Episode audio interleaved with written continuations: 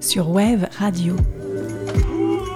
Les premiers et troisièmes lundis de chaque mois à 18h, nous allons à la rencontre de parcours et de passions qui nous inspirent. Il paraît que chaque jour, nous croisons, nous regardons, nous manipulons 20 à 30 000 objets au cours d'une seule journée. Alors comment donner du sens dans tout cela et pourquoi un objet capterait plus notre attention qu'un autre?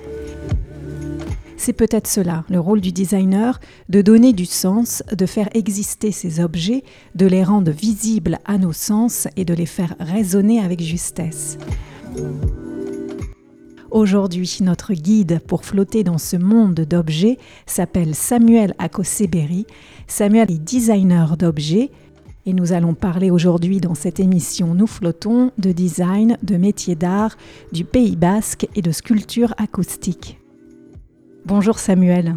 Bonjour Aline. Alors nous enregistrons non pas dans un studio de radio aujourd'hui, mais dans un atelier d'art qui s'appelle la pâtisserie graphique à Biarritz. Donc nous sommes entourés de, de peintures, de gravures, de photos. J'espère que ça va nous inspirer de belles euh, vibes arty pour cet entretien. Et à quoi ressemble votre atelier, Samuel? Alors mon atelier est très, euh, c'est un, bazar on va dire. Hein. Euh, je, cherche pas à avoir un atelier showroom où j'expose et qui soit, reflète complètement mon travail. Euh, pour moi il est pratique, il est fonctionnel.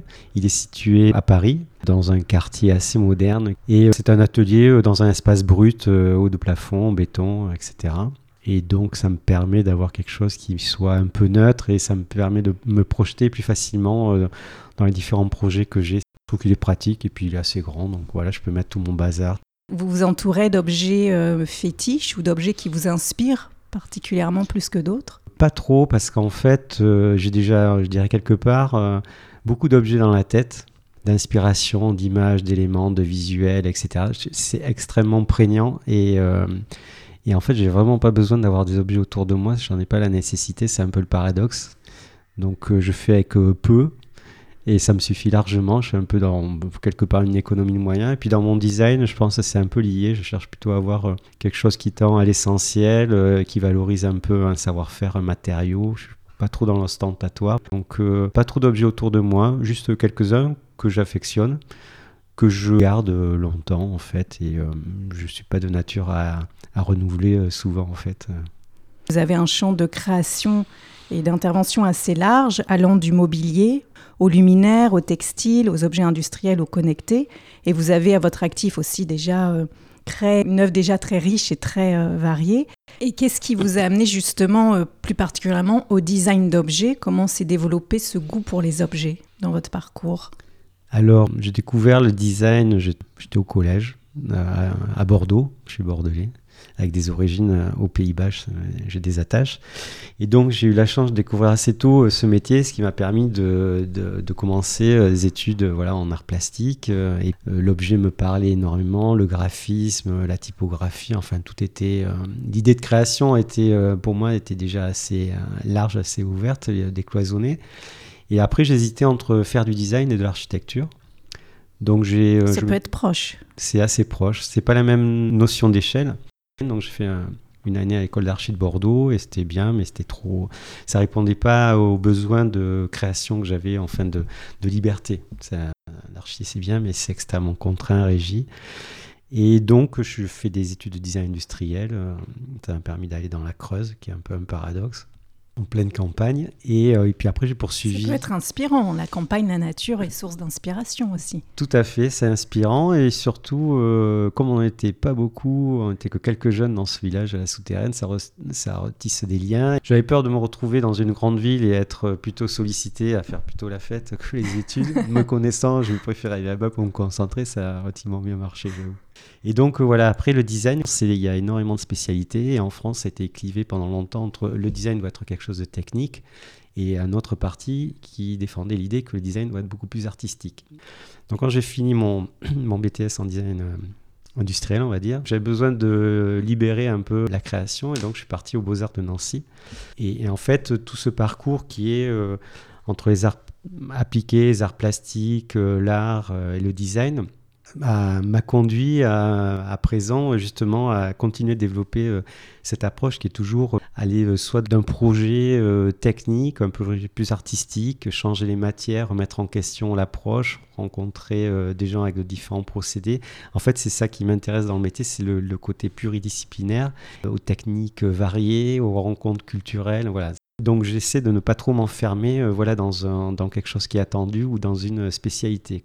Alors à la fin, il y a une sorte de, je pense, enfin, par conséquence de, style ou de ligne éditoriale parce qu'il y a une sensibilité, mais c'est euh, pas forcément quelque chose que je je souhaite mettre en avant. Souvent, c'est vraiment la rencontre euh, qui m'intéresse, c'est euh, le savoir-faire artisanal ou industriel, la rencontre avec les gens, qu'est-ce qu'on peut faire. Voilà, cet échange, je trouvais extrêmement intéressant et, très stimulant créativement. Et comme source d'inspiration, je crois que le, Pays Basque et votre ancrage aussi dans ce territoire est important. Est-ce que vous pouvez nous parler de cette inspiration, ce lien que vous avez avec le Pays Basque? Le Pays Basque, c'est une, euh, c'est une région où j'ai passé euh, euh, dans mon enfance et mon adolescence, donc je connais bien, j'ai de la famille. L'essentiel pour moi, la priorité, c'est avant tout le surf, la mer. Vous surfez? Ouais, bien sûr, depuis un peu plus de 30 ans. Et quand je suis à Paris, ça me manque particulièrement. Quand je redescends, sur la scène, c'est difficile. Hein. Voilà, je fais pas du stand-up paddle. Pour moi, il me faut quand même un peu du, dynamique. Il faut des vagues, de l'énergie océanique. Exactement. Et donc après le Pays Basque, pour moi c'est euh, le lieu, c'est mon pays de cocagne, donc c'est euh, voilà, c'est les souvenirs, c'est euh, c'est la vie telle qu'elle était rurale qui maintenant manque un petit peu, je trouve. C'est une région et une culture qui est extrêmement teinté, coloré, euh, caractéristique aussi. Donc il y a énormément de choses à découvrir, euh, soit à tous les niveaux euh, artisanaux, culturels, traditionnels, etc. Et donc j'essaie toujours d'avoir un peu un élément, un point de départ que j'insuffle dans le projet, pas pour en faire quelque chose qui soit pittoresque et traditionnel, mais qui, qui, qui, lui donne une teinte. Quoi. Donc je travaille avec quelques entreprises qui sont dans la région, comme Alki qui fait du mobilier euh, contemporain euh, en bois. Je travaille aussi avec, euh, j'avais travaillé avec Moutet, alors ils sont dans le Béarn, on va dire, sont les, cousins des Basques, mais ils sont, on reste dans le département, qui font du linge basque, linge de table traditionnel. Et donc on a sorti une gamme l'année dernière qu'on a appelée Etche, je veux dire la maison en basque, donc ça inspirait des façades et des colombages des maisons basques. Exactement, tout ce qui peut être éléments architecturaux ou euh, voilà du paysage euh, du Pays Basque, elles sont transcrits de manière un peu graphique et interprétées euh, dans ce linge. Là, je travaille actuellement sur un projet dont je vais voir le proto cet après-midi sur des cuisines d'extérieur, par exemple. Cuisine d'extérieur. Ouais. C'est intéressant. Ah bah ici, on est dans la culture de l'apéro, la plancha. C'est barbecue et plancha, ouais. Exactement. donc c'est quand même ça peut être un élément qui peut fonctionner assez bien. Je pense qu'il y a le public. Puis il y a une autre entreprise qui est dans la région, qui s'est installée la région, qui s'appelle La Boîte Concept et qui fait du mobilier acoustique. La question que je me pose, c'est que ça ne doit pas être évident de trouver le juste équilibre entre une tentation, je ne sais pas, peut-être de faire du design à la mode qui passe à l'échelle internationale et qui soit un peu aseptisé, voire uniformisé, et puis cette volonté d'intégrer justement une culture locale, mais en même temps qui peut parler à un petit nombre, mais pas à tout le monde c'est pas évident, je trouve là le rôle du designer entre culture locale et puis tentation d'avoir un, style qui plaît à l'international. Ben, je trouve que les, justement les deux se rejoignent assez facilement. À la fin, quand le produit va être vendu, euh, j'en sais rien, au Japon, en Australie ou autre, les gens ils vont être sensibles à l'idée que ça a été créé à tel endroit localement, que ça vient pas forcément euh, de Chine euh, ou, ou d'Inde ou on ne sait où ça vient localement de tel endroit, c'est une petite entreprise, ils ont ce savoir-faire, et puis on raconte cette histoire dans l'objet, etc. Si ça fonctionne bien, pour moi, je pense que c'est la, première, euh, le premier élément de promotion en fait de l'objet, parce que les gens, ils vont être attachés à l'objet parce qu'il a une histoire, et autant aussi ils vont vouloir le présenter à leurs amis et re-raconter l'histoire de comment il a été fait, d'où il vient, etc., etc. Donc je trouve que c'est une valeur intrinsèque à l'objet qui est extrêmement importante et qui lui permet d'un, bah, de lui donner euh, ce caractère qui, qui, le valorise et qui donne envie de le conserver, et en même temps, euh, peut-être aussi de le transmettre, et voilà, il devient périn, et, et, ça devient quelque chose qui est identifiable. Et à partir de là où il y a une, forme de personnalité, je trouve que ça lui donne un. il, a, il y a beaucoup plus d'intérêt, d'attrait, et on, le respecte un petit peu plus aussi. Sur l'Atlantique, C'est exotique, c'est exotique. C'est un grand secret sous les palmiers. C'est fantastique. Je pourrais te montrer. Pour y aller, c'est très facile. Ferme les yeux et laisse s'entremêler tes cils. Déjà,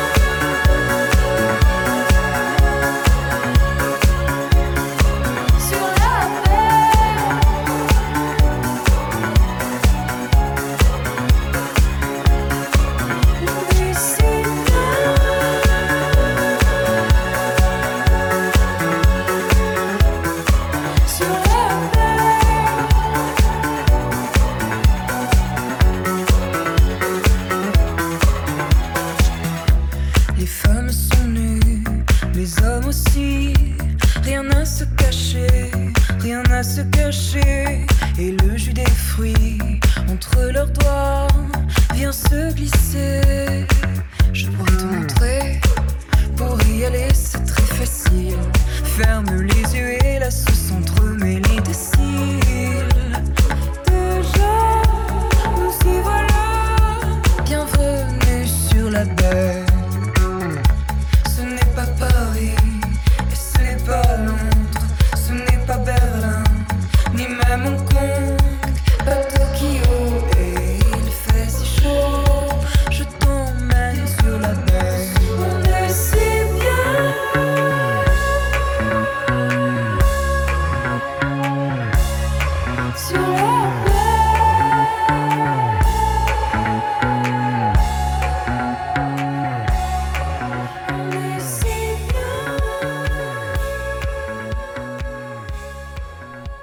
Écoutez Wave Radio, nous flottons avec Samuel Akoseberi.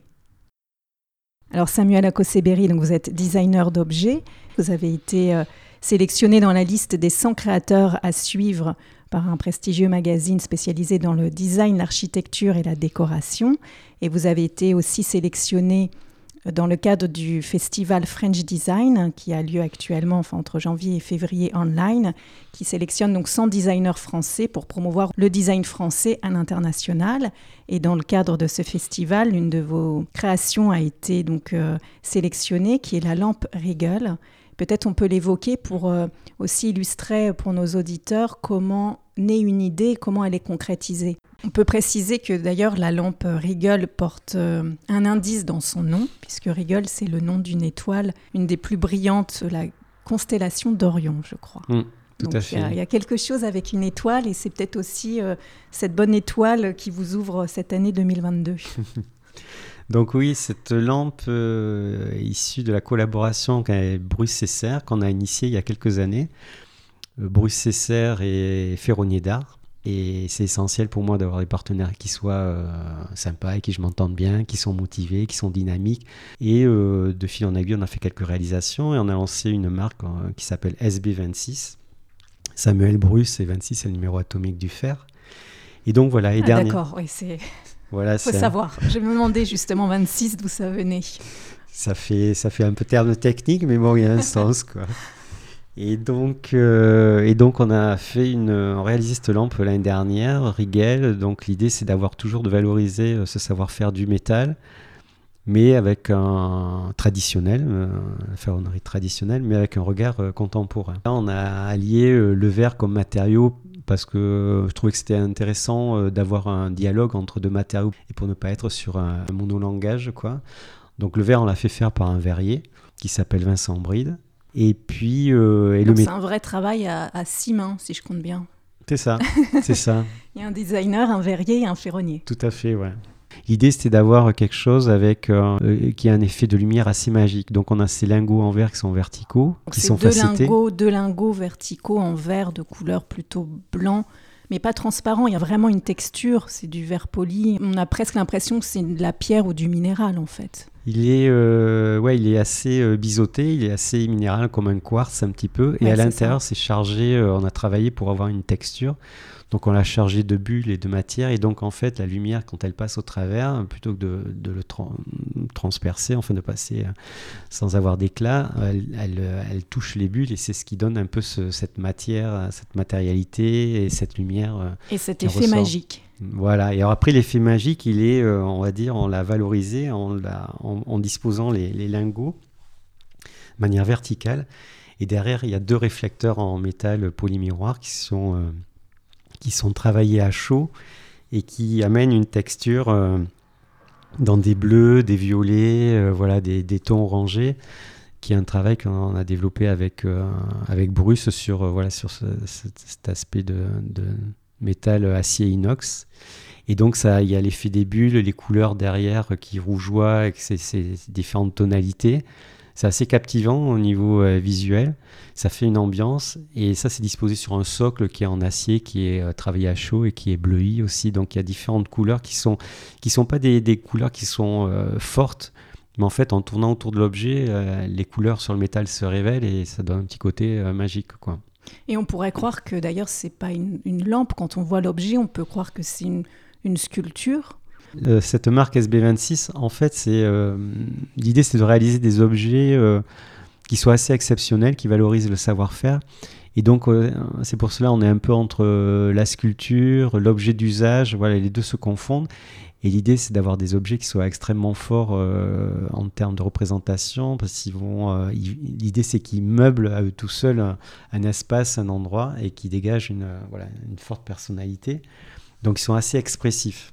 Donc, Mais voilà, c'est vrai, est- oui, je vous interromps, il y a une vraie présence dans cette lampe. Même éteinte, elle envoie de la luminosité. Il y a des petits spots de LED qui sont euh, placés à la base même du verre, dans le, dans, le, dans le socle. Et en fait, la lumière se diffuse naturellement dans le verre. Et avec les éclats, les bulles, etc., la lumière se renvoie à l'intérieur de ce lingot euh, prismatique. Et donc, c'est ça qui fait un peu une lumière euh, assez scénographique. Quoi.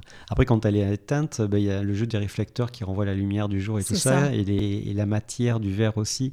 Donc, il y a un autre, un autre effet visuel qui est, qui est assez intéressant aussi également. Et du coup, vous l'avez appelé Riggle. Et on l'a appelé Riggle comme une étoile, voilà. Et puis il y a le côté quartz, un peu régulier, taillé. euh. Puis après, ce sont des, des termes qui évoquent aussi un imaginaire entre la forme et le nom. Voilà, on, peut, on peut s'imaginer plein de choses. Et c'est, et c'est ce qui importe, c'est donner un peu ce, voilà, de- un objet qui fasse rêver autant propre qu'au figuré. Et c'est assez important, euh, je trouve. Ça donne aussi un autre sens à l'objet, quoi. Alors avec cet exemple, Samuel Akoseberi, de cette création de la lampe vous avez collaboré donc avec un, verrier par exemple, un ferronnier, et je voulais euh, comprendre avec vous cette démarche qui semble très importante dans votre travail d'intégrer les métiers d'art. Comment vous voyez l'évolution de ces métiers? Est-ce qu'il y a une vraie transmission? Est-ce qu'il y a un risque de voir ces métiers euh, euh, se perdre? Alors justement, je trouve que sur un aspect, on parle beaucoup en général d'innovation. On imagine innovation, des procédés techniques, pointus, technologiques, euh, digital, etc. Et tout ça. Le point de départ de toute innovation, malgré les apparences, dans des grosses entreprises, etc. Et tout ça, ça vient d'un petit atelier qui a essayé de faire quelque chose, qui a prototypé, qui a essayé une technique, ou qui avait une technique qui existait, qui l'a apposée sur un autre procédé, et ça donne quelque chose. Toutes les technologies innovantes, etc. Et tout ça, sont toutes issues, on va dire, de quelque chose, euh, d'un point de départ qui est artisanal. Quoi. Après, c'est rationalisé, on l'optimise, on le pousse un petit peu plus loin, on va l'industrialiser. L'artisanat, pour moi, est la clé même de toute innovation. J'ai travaillé en Italie, euh, où là aussi l'artisanat est extrêmement développé, comme en France. À la fin, ça part toujours d'un petit atelier qui va, bah, qui va faire, euh, qui va tester, et qui puis ça- expérimentent, qui qui, expéri- essayent, qui... Exactement. Mais le point de départ reste toujours, on va dire, l'artisanat, euh, euh, la personne qui va chercher de son côté, euh, qui va essayer. euh, voilà, c'est un peu laborieux, mais c'est, ça passe par ça, quoi. Donc l'artisanat, n'a, pour moi, a encore de longues années d'avenir.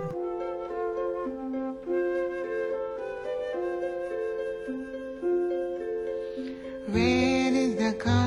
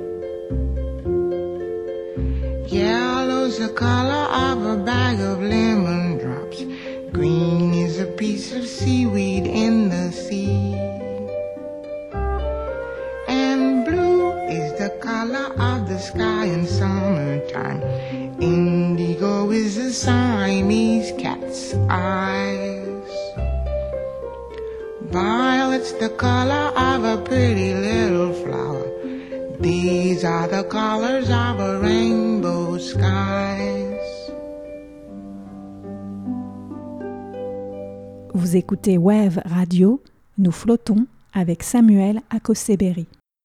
Samuel Akoseberi, vous êtes designer d'objets. Vous vous intéressez aussi au son, et ça tombe bien parce qu'à Wave Radio, on aime bien le son, on aime bien la musique, et notamment à du design d'enceinte.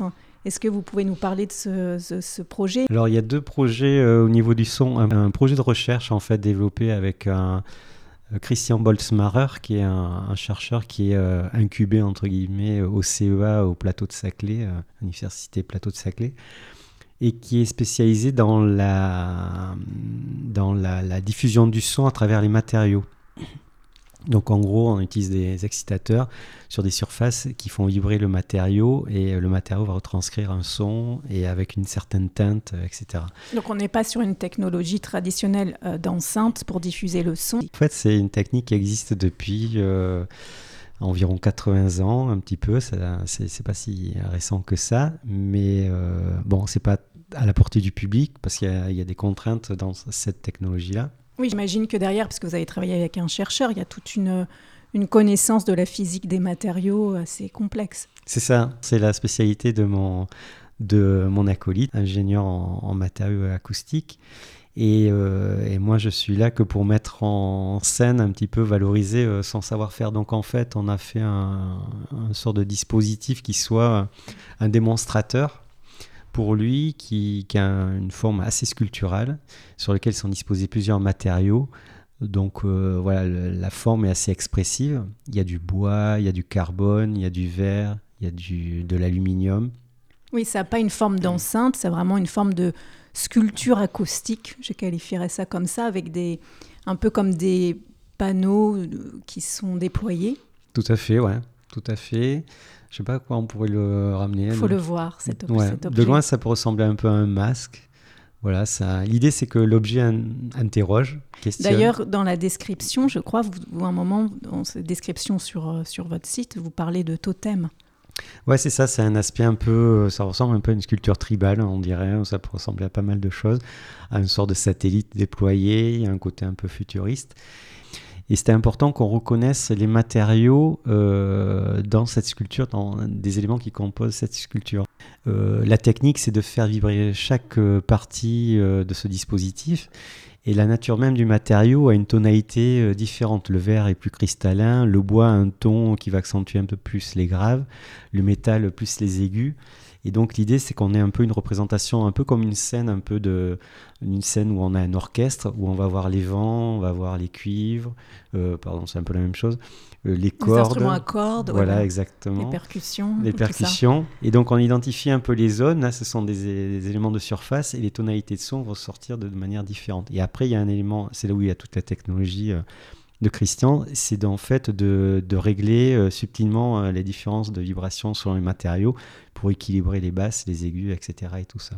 Alors l'idée de ce projet-là, c'est qu'un démonstrateur, après, pour Donc lui, démonstrateur voulait dire prototype. prototype et démonstration de sa technique aussi, parce qu'après c'est un élément qui va lui servir, peut-être ça sera présenté en- au, euh, à Las Vegas au CES pour euh, mettre en avant cette technologie qui peut être appliquée après à différentes choses, comme on peut l'intégrer, euh, l'idée c'est de l'intégrer dans l'habitacle d'un- d'une voiture par exemple, et là on aura le tableau de bord qui va générer du son, donc on n'a plus besoin d'enceinte, ça peut être le plafond du véhicule, le plafond du train, dans un avion. Ça, Euh, c'est pour la technologie qu'on peut intégrer, mais pas la sculpture en elle-même que vous avez faite. C'est la technologie. Voilà, la sculpture, intégrée. elle est là pour un aspect Oui. pédagogique, promotion de la technologie, euh, démonstration, voilà. Et après, au niveau du son, je travaille bien, comme on l'avait évoqué initialement, avec la boîte concept qui est installée dans la région.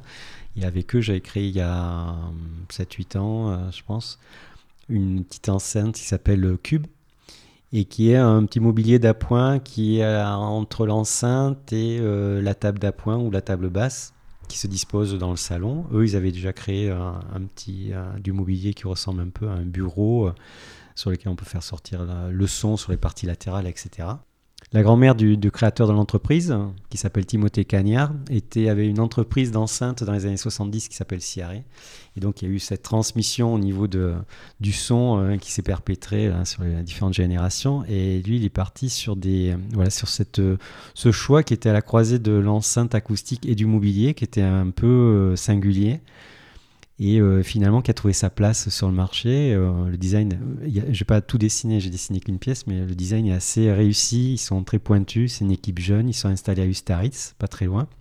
Et là, on va présenter une, une nouvelle enceinte qui va intégrer une platine vinyle en même temps. Donc, euh, il y a le mélange acoustique et vinyle. Et ça va être présenté en mars prochain au Salon Maison Objet, qui a été décalé euh, Oui, qui de aura deux lieu mois. ouais, du 24 au 28 mars, très exactement. Exactement, à Paris, euh, On à pourra voir Villepinte. ce travail. Voilà, on va le lancer à ce moment-là. Une question peut-être euh, difficile ou pas, je ne sais pas, mais c'est la notion de la responsabilité du designer. Euh, c'est Philippe Stark d'ailleurs qui fait cet appel lors du lancement du festival du French Design qui a lieu en ce moment en janvier-février online, où il appelle les designers à se rappeler de leur responsabilité sociale, voire aussi humaniste et notamment écologique. Beaucoup de jeunes designers actuellement qui font plein de recherches sur les matières végétales, les matières organiques et aussi surtout le recyclage avec notamment les vêtements usés. euh, euh, certains arrivent à essayer de les utiliser pour faire de la matière et même faire euh, du mobilier et des objets. Il y a aussi, j'ai l'impression, dans les jeunes générations de designers, une vraie réflexion sur comment remodeler ou repétrir notre monde d'objets avec des matières qui soient plus euh, adaptées et euh, en ligne avec notre environnement. euh, Tout à fait, tout à fait. Je travaille avec une entreprise qui s'appelle Kataba. Et on a développé du mobilier à destination des, des entreprises, mobilier de bureau. Par exemple, on récupère des entreprises qui sont de grande de grande taille à la défense ou même ailleurs dans d'autres endroits en France, souvent aménagent des espaces. Ils restent 3-4 ans, ils déménagent plutôt d'embarquer tout le mobilier, ça part à la benne, éventuellement c'est racheté. Donc l'idée c'est de récupérer des parties qui soient, euh, qui sont en bon état, donc euh, les, les plateaux par exemple, des bureaux et tout ça, et de les remettre sur ces euh, bases que l'on a réalisées de bureaux. Et donc ça permet d'avoir un cycle, voilà, d'upcycler un peu les, les produits. Quel conseil, Samuel Akoseberi, vous donneriez à des jeunes designers ou des jeunes designeuses? Pour faire du design, c'est pas facile, mais bon, euh, enfin, c'est pas impossible. Il faut vouloir apprendre de manière constante. Il faut être passionné et puis, euh, et puis, puis garder un esprit frais, euh, alerte, euh, voilà, et, et puis être toujours motivé à, à faire des choses, à créer et à rencontrer les gens surtout qui, avec qui on peut échanger. Et Et quel est votre secret justement pour rester frais et ouvert? Vous arrivez à avoir des, des espaces pour vous de respiration et de pause personnellement? Mais en fait, euh, j'ai un, un avantage, j'avoue, je suis un, je dors euh, pas énormément. Et du coup, euh, moi, ma bulle, c'est le matin, donc c'est souvent très tôt, ça peut à l'aube. à l'aube, 4h30, 5h du mat, jusqu'à ce que la, la journée commence à se mettre en place. Ça me laisse le temps de pouvoir avoir ce, ce temps un peu voilà, suspendu où je peux réfléchir à, à ce que je voudrais faire et, et puis, puis éventuellement les planifier ou et les esquisser, euh, voilà, les maturer. C'est un peu, euh, c'est nécessaire. Donc j'ai j'ai l'avantage de dormir peu et c'est vrai que ça donne un peu plus de temps quelque part. Merci beaucoup Samuel Akoseberi pour cet échange. Merci d'avoir accepté notre invitation. Pour suivre votre actualité et vos créations, je peux renvoyer, j'imagine, nos auditeurs vers euh, votre site internet ou vos, Bien sûr, ouais. vos comptes euh, sur les réseaux sociaux avec euh, votre nom, Samuel Akoseberi. Oui. Je remercie aussi chaleureusement la pâtisserie graphique pour avoir rendu aussi cette émission possible. Et vous pouvez aussi écouter et partager cette émission en podcast sur le site de Web Radio. Et à bientôt pour une prochaine émission. Nous flottons le mois prochain. Will not be able to plug in, turn on, and cop out. You will not be able to lose yourself on Skag and skip out for beer during commercials because the revolution will not be televised. The revolution will not be televised. The revolution will not be brought to you by Xerox in four parts without commercial interruptions.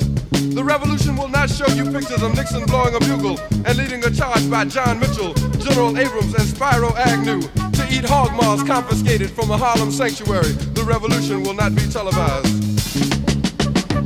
The revolution will not be brought to you by the Schaefer Award Theater and will not star Natalie Woods and Steve McQueen or Bullwinkle and Julia. The revolution will not give your mouth sex appeal. The revolution will not get rid of the nubs. The revolution will not make you look five pounds thinner because the revolution will not be televised, brother. There will be no pictures of you and Willie Mae pushing that shopping cart down the block on the dead run or trying to slide that color TV into a stolen ambulance. NBC will not be able to predict the winner at 8:32 on report from 29 districts. The revolution will not be televised. There will be no pictures of pigs shooting down brothers on the instant replay. There will be no pictures of pigs shooting down brothers on the instant replay. There will be no pictures of Whitney Young being run out of Harlem on a rail with a brand new process. There will be no slow motion or still life of Roy Wilkins strolling through Watts in a red, black, and green liberation jumpsuit that he has been saving for just the proper occasion. Green Acres, Beverly Hillbillies, and Hooterville Junction will no longer be so damn relevant, and women will not care if Dick finally got down with Jane on Search for Tomorrow, because black people will be in the street looking for a brighter day. The revolution will not be televised. There will be no highlights on the 11 o'clock news and no pictures of Harry armed women liberationists and Jackie Onassis blowing her nose. The theme song will not be written by Jim Webb or Francis Scott Keys, nor sung by Glenn Campbell, Tom Jones, Johnny Cash, Engelbert Humperdinck, or The Rare Earth. The revolution will not be televised. The revolution will not be right back after a message about a white tornado, white lightning, or white people. You will not have to worry about a dove in your bedroom, the tiger in your tank, or the giant in your toilet bowl. The revolution will not go better with coke. The revolution will not fight germs that may cause bad breath. The revolution will put you in the driver's seat. The revolution will not be televised, will not be televised, will not be televised, will not be televised. The revolution will be no rerun, brothers. The revolution will be live.